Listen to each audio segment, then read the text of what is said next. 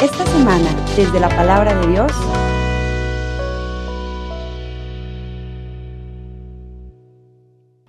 En aquel tiempo se acercaron a Jesús Santiago y Juan, los hijos de Zebedeo, y le dijeron, Maestro, queremos que nos concedas lo que vamos a pedirte.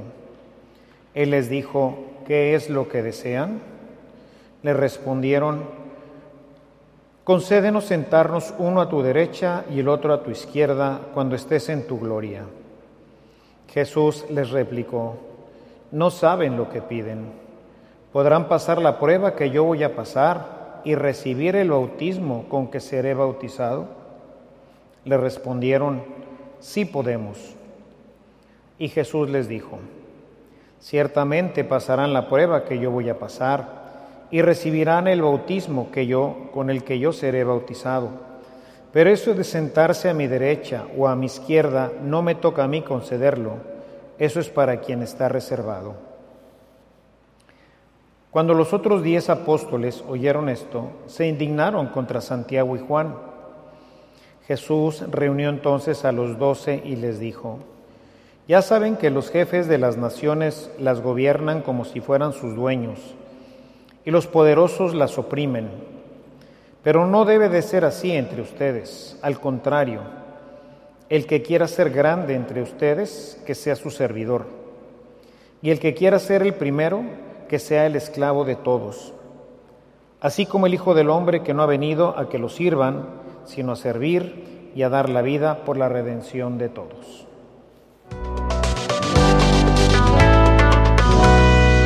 La semana pasada dejábamos nuestra reflexión hablando un poquito de cómo podemos en momento determinado, dada la situación de nuestra vida moderna, perder nuestro horizonte definitivo, que es la salvación eterna, y ponernos horizontes más cercanos. Hablábamos un poco sobre el tema de la inmanencia, cómo hoy realmente nos movemos en un mundo inmanente en donde pues lo importante son las cosas del aquí, del ahora, y dejamos un poco ya de fuera de nuestra, de nuestra perspectiva la vida eterna, las cosas espirituales.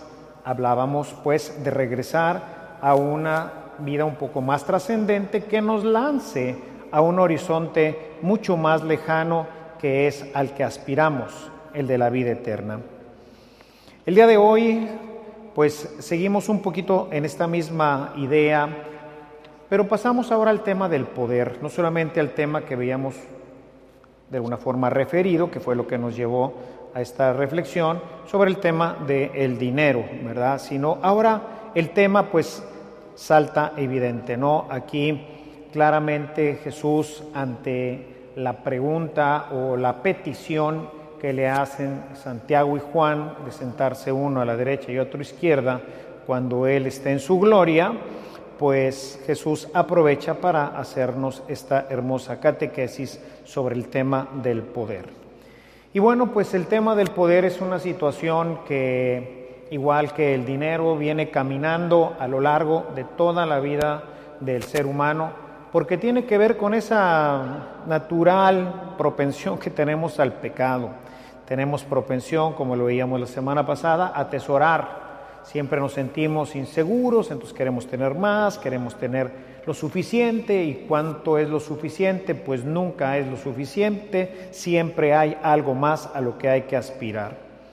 Y decíamos, bueno, no en la, semana pasada, pero es un tema que, que veo con cierta regularidad, eh, pues podríamos preguntarnos la semana pasada si el tener dinero es malo, ¿verdad? Hablábamos del joven rico, ¿verdad?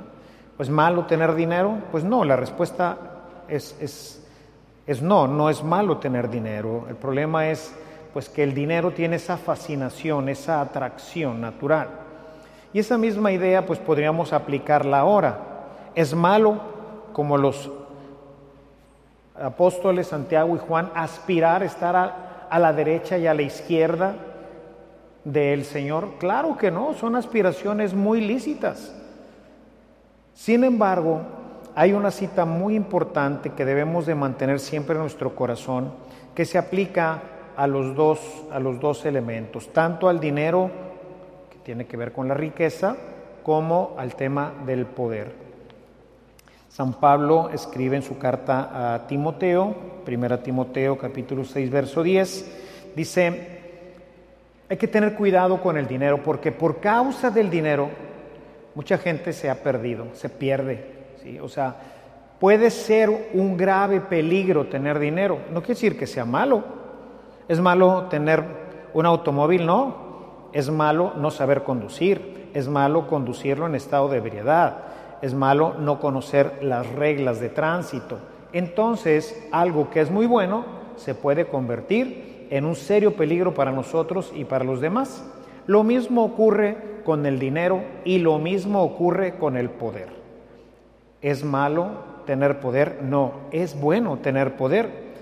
En ese mismo texto de, San Pablo, nada más que un poquito antes, en 1 Timoteo, en el capítulo 3, habla sobre el tema del episcopado, es decir, aquellos que son los encargados de gobernar al pueblo de Dios, los episcopos.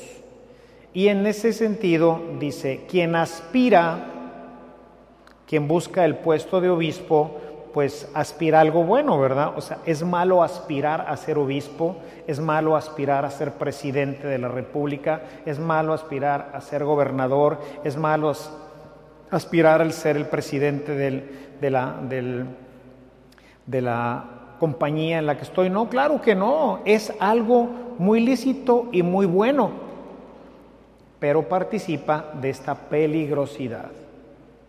El poder, igual que el dinero, pues pueden ser una muy fuerte tentación y puede ser un instrumento por el cual nosotros podamos perder el piso.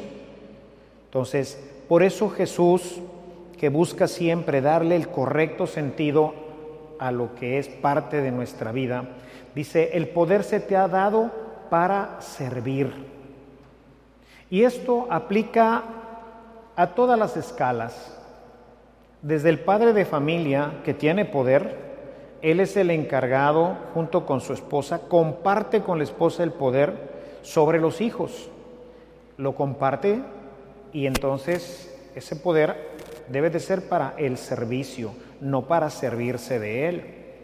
Tiene el poder sobre la esposa, él es el encargado, pero ese poder tiene que ser usado no como muchas veces lo hemos usado, desafortunadamente, no solamente nosotros los mexicanos en este tan tradicional, llevado y traído machismo mexicano. Machismo existe en todas las razas. ¿Por qué? Porque existe esta idea de que el hombre es superior a la mujer, lo cual es totalmente falso. En el Génesis queda totalmente clarificado. Sin embargo, la fuerza física y algunos otros atributos, el ser llamado a pues ser el que pues lleve la dirección de la cabeza, es decir, la, el jefe de la familia, pues lo ha ido a lo largo de la historia, ¿verdad? De toda la historia de la humanidad, lo ha llevado a pensar que solamente sus chicharrones truenan, ¿verdad? y que entonces el poder lo ejerce y cómo lo ha ejercido. Podemos ver que en muchos casos no lo ha ejercido correctamente. Realmente este tema del machismo no se corrige sino hasta que viene Jesús y pone en claro muchas cosas.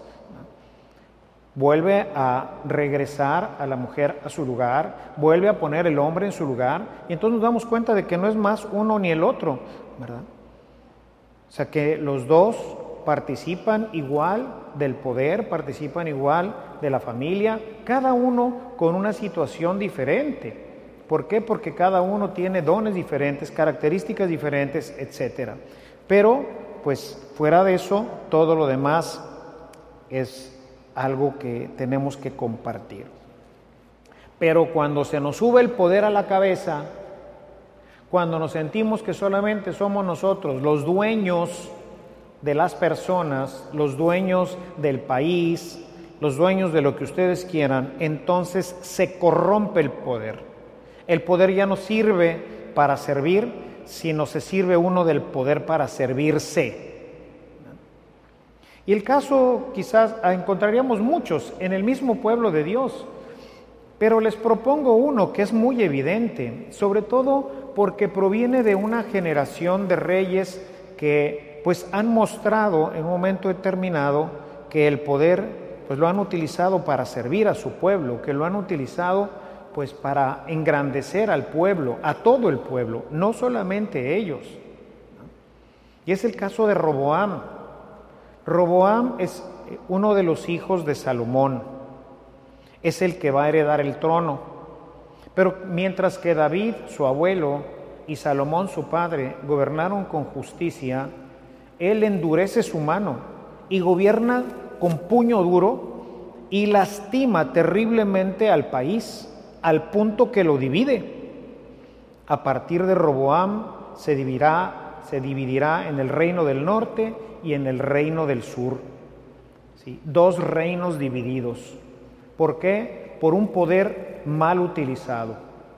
Y así podríamos analizar muchos otros reyes que utilizaron mal su poder, que no lo utilizaron para darle gloria a Dios, que no lo utilizaron para servir a su pueblo. El último de los reyes de Israel lo vamos a encontrar en Herodes. Herodes, toda la, dinastía de Herodes solamente se aprovechó de su poder para destruir al pueblo. Lo gobernaba terriblemente, se enriquecía a causa de ellos, no les interesaba un pepino el pueblo.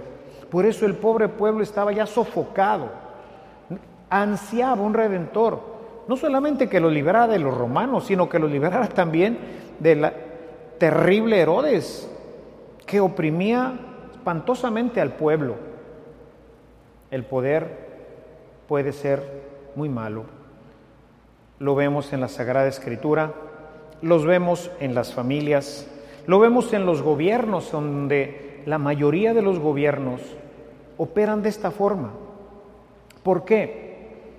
Operan de esta forma porque para poder operar adecuadamente el poder necesitamos tener un antídoto. San Pablo en su carta a los romanos, en el capítulo 7, a partir del verso 14, un texto que cito con frecuencia porque forma parte de nuestra naturaleza, dice San Pablo, dentro de nosotros hay una fuerza que nos empuja a hacer lo que no queremos. Dice, hago el mal que no quiero y el bien que quiero no lo puedo hacer. Se llama pecado. ¿Sí? Estamos vendidos, dice en su carta a Romanos, estamos vendidos al pecado. Y entonces hacemos lo que no debemos hacer. Oprimimos al otro, lo golpeamos, nos aprovechamos de él, nos aprovechamos de la esposa, nos aprovechamos de los hijos, nos aprovechamos de los empleados, nos aprovechamos del pueblo. Nos aprovechamos de todo lo que podamos. Ejercemos nuestro egoísmo a diestra y a siniestra. Y esto no es aplicable únicamente al varón. Tenemos, piensen en el caso de Argentina, presidentas también. O sea, la mujer es igual que nosotros también es dominada por el pecado. Ella no está exenta del pecado. Ella no está exenta del egoísmo, de la avaricia, del deseo de poder, de dominio sobre los demás. Podríamos revisar muchas de las reinas, entre ellas Jezabel, ¿verdad? Podríamos ver que tanto el uno como el otro, si no gobiernan adecuadamente sus pasiones, llevan a destruir a todos los que están juntos. Lo más cerquita pues es mi familia. Pero si le dan poder para gobernar una empresa, la va a exprimir. Y si le da el poder para gobernar a un pueblo, lo va a exprimir. ¿Por qué? Porque dentro de nosotros está esta fuerza que nos empuja a hacer o sea, no tenemos control de nuestro egoísmo, no tenemos control de nuestra soberbia y de todas nuestras pasiones se van desatando y no tenemos control sobre ellos nosotros, porque es más poderoso, dice Pablo, es más fuerte nuestras pasiones que nuestra mente, que sabe que está mal, pero como quiera lo hacemos y luego ahí andamos arrepentidos. Pero como dice el viejo refrán mexicano, ¿no? Después del niño ahogado, tapar el pozo. Digo, pues ya para qué. No, tenemos que gobernar adecuadamente. Ese texto del capítulo, del capítulo 7 de, de Pablo a los Romanos termina de una forma maravillosa. En el verso 24 de este texto dice, infeliz de mí, ¿quién me librará de esta carne de pecado? ¿Cómo puedo evitar que esto no ocurra en mí si está en mis miembros, si está en mi carne, si está en mi cuerpo? Estoy arruinado, dirá San Pablo. Y por eso en el verso 25 dice, ¿quién puede ayudarme? Solamente Dios a través de Jesucristo. Solamente Él puede ayudarme, nadie más que Él. Es decir, para poder gobernar adecuadamente necesitamos a Dios. Si no tenemos a Dios en nuestras vidas, hermanos, háganle como quieran. Serás un mal gobernante de tu casa, un mal gobernante de tu país, un mal gobernante de tu empresa. Serás un mal gobernante en todos los sentidos en donde tengas gente a, tu disposición, mal supervisor, lo que sea. Necesitas a Dios porque te va a empujar el egoísmo, la soberbia. La pasión te va a atraer y te va a jalar y te va a dominar. Jesús lo sabe. Y por eso en el texto de hoy dice, así es como pasa, pero no debe de ser así entre ustedes. Y ahí para como para que levantaran la mano y decirle, maestro, maestro, maestro, ¿Y cómo le hacemos?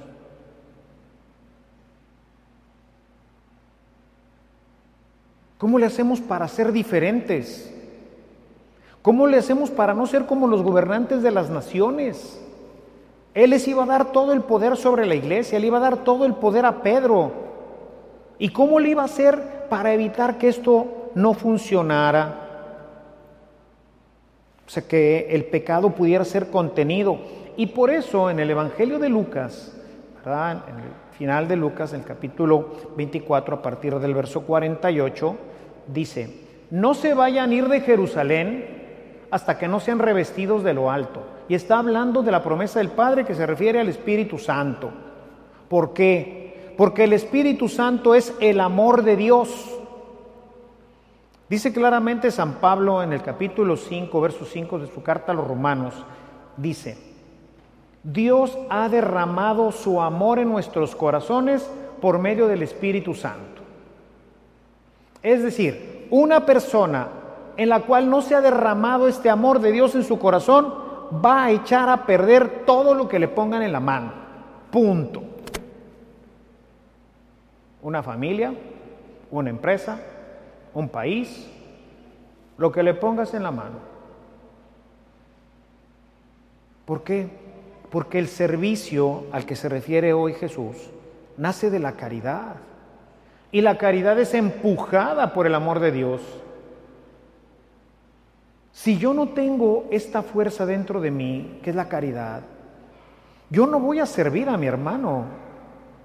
No tengo fuerzas para hacerlo, no tengo carácter para hacerlo, para servir a mi esposa, para servir a mis hijos, para servir a mis empleados, para servir a mis súbditos. No tengo, necesito la caridad, necesito ser impulsado por la caridad de Dios desde mi corazón, que es el que gobierna mi mente, que es el que gobierna mis decisiones. De lo contrario, lo gobiernan mis pasiones Quiero una casa más grande, quiero un coche más grande, quiero más, más, más, más poder. Aquí solamente yo mando. Por eso cuando el Espíritu Santo, cuando Dios no está presente en el gobernante, pues termina siendo un tirano. Y todos los demás le estorban porque no le permiten ejercer abiertamente todo su poder, como si Él fuera Dios. No, no es Dios. Y Dios que tiene todo el poder, todo su poder para lo único que lo utiliza es para amarnos, para servirnos. El texto que conocemos perfectamente bien de San Juan capítulo 3, verso 16. Tanto tanto amó Dios al mundo que envió a su Hijo único para que todo el que crea en Él tenga vida y no perezca. Tanto amó. O sea, su amor se da, se entrega en servicio, en caridad a los demás, en amor. Él podría someternos y seríamos sus esclavos y no, nos hizo libres. Cada quien puede hacer lo que quiera, servirlo o no servirlo. Pero Él vino para servirnos. Y por eso en la última enseñanza, así como para que a ver si por favor entienden, la última cena, capítulo 13 de Juan, se quita la túnica, se pone una toalla y se pone a hacer una labor de esclavo. Y les lava los pies, que era ni siquiera los siervos, eso lo hacían los esclavos. Y por eso Pedro dice, no, Señor, no manches, no, no me puedes tú lavar los pies. Al final les dice esto, ¿entienden lo que hice? Yo creo que se quedaron de a siete, ¿no? Era como para decirle, no, pues la verdad no, no sabemos qué hiciste. Exactamente lo que acaba de decir ahorita. O sea, la gente se sirve de su poder para sírvanme, tráiganme, pónganme, háganme. Dice, ustedes me dicen maestro, y sí es verdad, sí lo soy. ¿Quién es el que tiene el poder aquí? Yo merito, yo lo tengo. Yo soy el capitán de este rollo. Yo soy el jefe de esta familia. Si yo, que soy el maestro y el Señor, les he lavado los pies, ahora tienen que hacerlo ustedes también. El último ejemplo que nos dejó para mostrar su amor. Un amor que se traduce en servicio, en ponerse al servicio del otro. El esposo se pone al servicio de la esposa, la esposa al servicio del esposo, los padres al servicio de los hijos, los hijos al servicio de los padres. Así jala. Y lo podemos llevar a la empresa y lo podemos llevar al gobierno. Pero para esto necesitamos, como Jesús, estar completamente inundados de su amor. O sea, si no, no podemos avanzar. Por eso Jesús critica terriblemente a los fariseos. Imagínense, usaron su poder para condenar a un inocente. Lo acorralaron y los jueces. Los jueces tienen un gran poder. Tú en tu casa eres juez y tienes el poder de juzgar. Pilato tenía el poder para liberarlo, pero lo acorralaron estos malditos. Si no lo condenas, no eres amigo del César. Y en vez de actuar en justicia, actuó con cobardía y para quedar bien, para salvar su pellejo. Y condenó a un inocente. Usó su poder en vez de para reprimir al que condenaba, porque lean, lean por favor el capítulo, capítulo 19, esos versículos del 4 al 16. Pilato en esos versículos dice, es inocente, yo no encuentro ninguna causa para matarlo. Y lo manda a matar. Nos vendemos, el juez se vende, no siempre por dinero. Aquí no había dinero de por medio, había poder de por medio. Si tú no lo condenas, no eres amigo del César. Híjole. Vean qué terrible, hermanos. Vean cómo podemos utilizar una gracia maravillosa que es el dinero o que es el poder para destruir, para lastimar, para echarle a perder la vida a una persona, en vez de ayudarla con ello a crecer, a desarrollarse, a desenvolverse alcanzar la plenitud que Dios le está ofreciendo. Y pensando precisamente Jesús en esto, seguramente por eso creó lo que hoy les decía al principio de la misa, la sinodalidad. En el capítulo 18, en el verso 17, dice, dice Jesús, si ves que alguien hace mal, ve y díselo, dile que está mal. Si no te hace caso, hazte acompañar de otras dos personas para que quede como testigos. Si tampoco le hace caso ahora ya con los testigos, díselo a la comunidad y vayan y díganle. Y si tampoco le hace caso a la comunidad, díganselo entonces a la iglesia. Y si la iglesia no le hace caso, entonces échenlo para afuera y ténganlo como un pagano. ¿Qué es lo que está instituyendo ahí? La sinodalidad. Caminar juntos. De ahí viene la palabra sínodo. Caminar juntos. Jerarquía y pueblo. A veces no conocemos mucho de esto y eso hace que no entendamos a veces, por ejemplo, los documentos del Papa. El Papa casi siempre, los últimos, los últimos documentos que tenemos de él son, se llama exhortación apostólica post-sinodal. El último sínodo que se tuvo fue el de las Amazonias, ¿verdad? Donde se reunieron laicos, expertos, obispos, sacerdotes para tratar un tema, las Amazonias. ¿Qué vamos a hacer en las Amazonias? Y bueno, en el discurso donde participaron laicos, donde participaron obispos, donde participaron eh, expertos, se saca un documento que conjunta el pensamiento, se llama de los sinodales, de los padres sinodales, de los que se juntaron para ver de qué se trata esto. Y sus conclusiones, se llama conclusiones sinodales, se le presentan al Papa porque él es la cabeza, él es el que va a decir, ok, ¿qué vamos a hacer con las Amazonas? Y entonces saca un documento post-sinodal. Un documento que tiene creo, mucho más repercusiones porque es para toda la iglesia, es el de las familias. Hace cinco años, Amoris Letizia. Amoris Letizia es un documento post-sinodal del sínodo de las familias. Se juntaron para ver qué rollo con las familias. Y el documento que emerge es Amoris Letizia. Ese es el camino sinodal.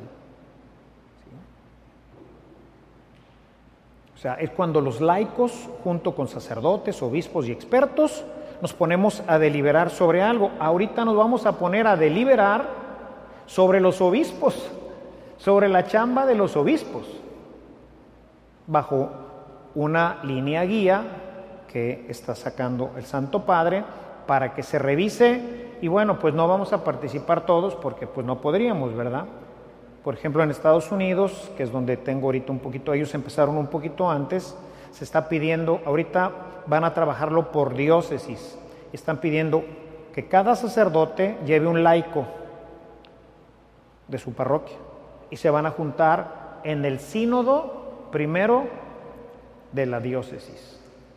Y luego ese sínodo de la diócesis va a sacar creo que tres o cuatro laicos que van a ir con dos o tres sacerdotes y el obispo a la conferencia episcopal. Y se va a hacer el sínodo de todo Estados Unidos. Y de ahí nuevamente van a sacar unas conclusiones en las que van a ir obispos, sacerdotes, expertos y laicos a Roma y se van a juntar sacerdotes de todo el mundo obispos de todo el mundo, laicos de todo el mundo, para hablar sobre el tema episcopal. Imagínense la importancia de este sínodo.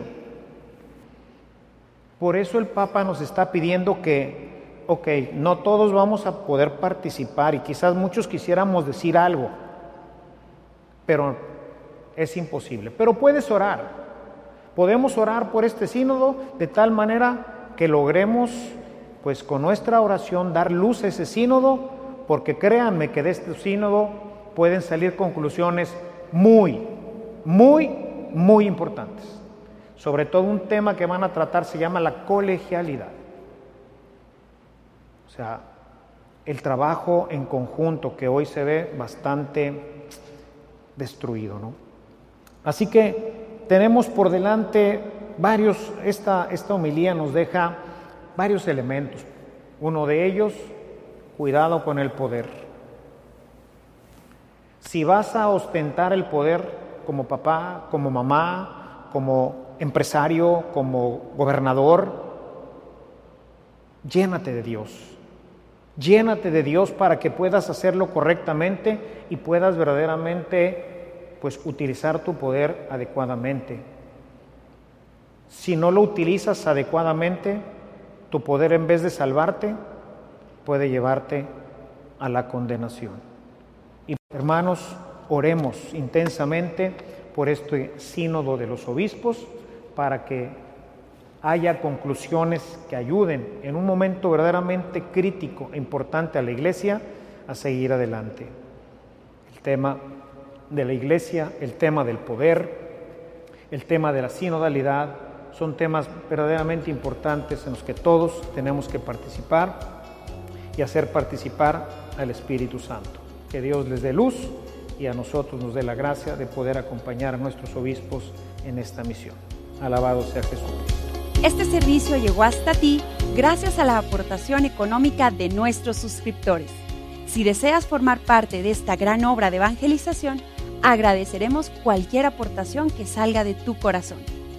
También te invitamos a visitar nuestro centro de evangelización en línea, en donde encontrarás de forma gratuita una diversidad de material para tu crecimiento espiritual o el de tus grupos apostólicos.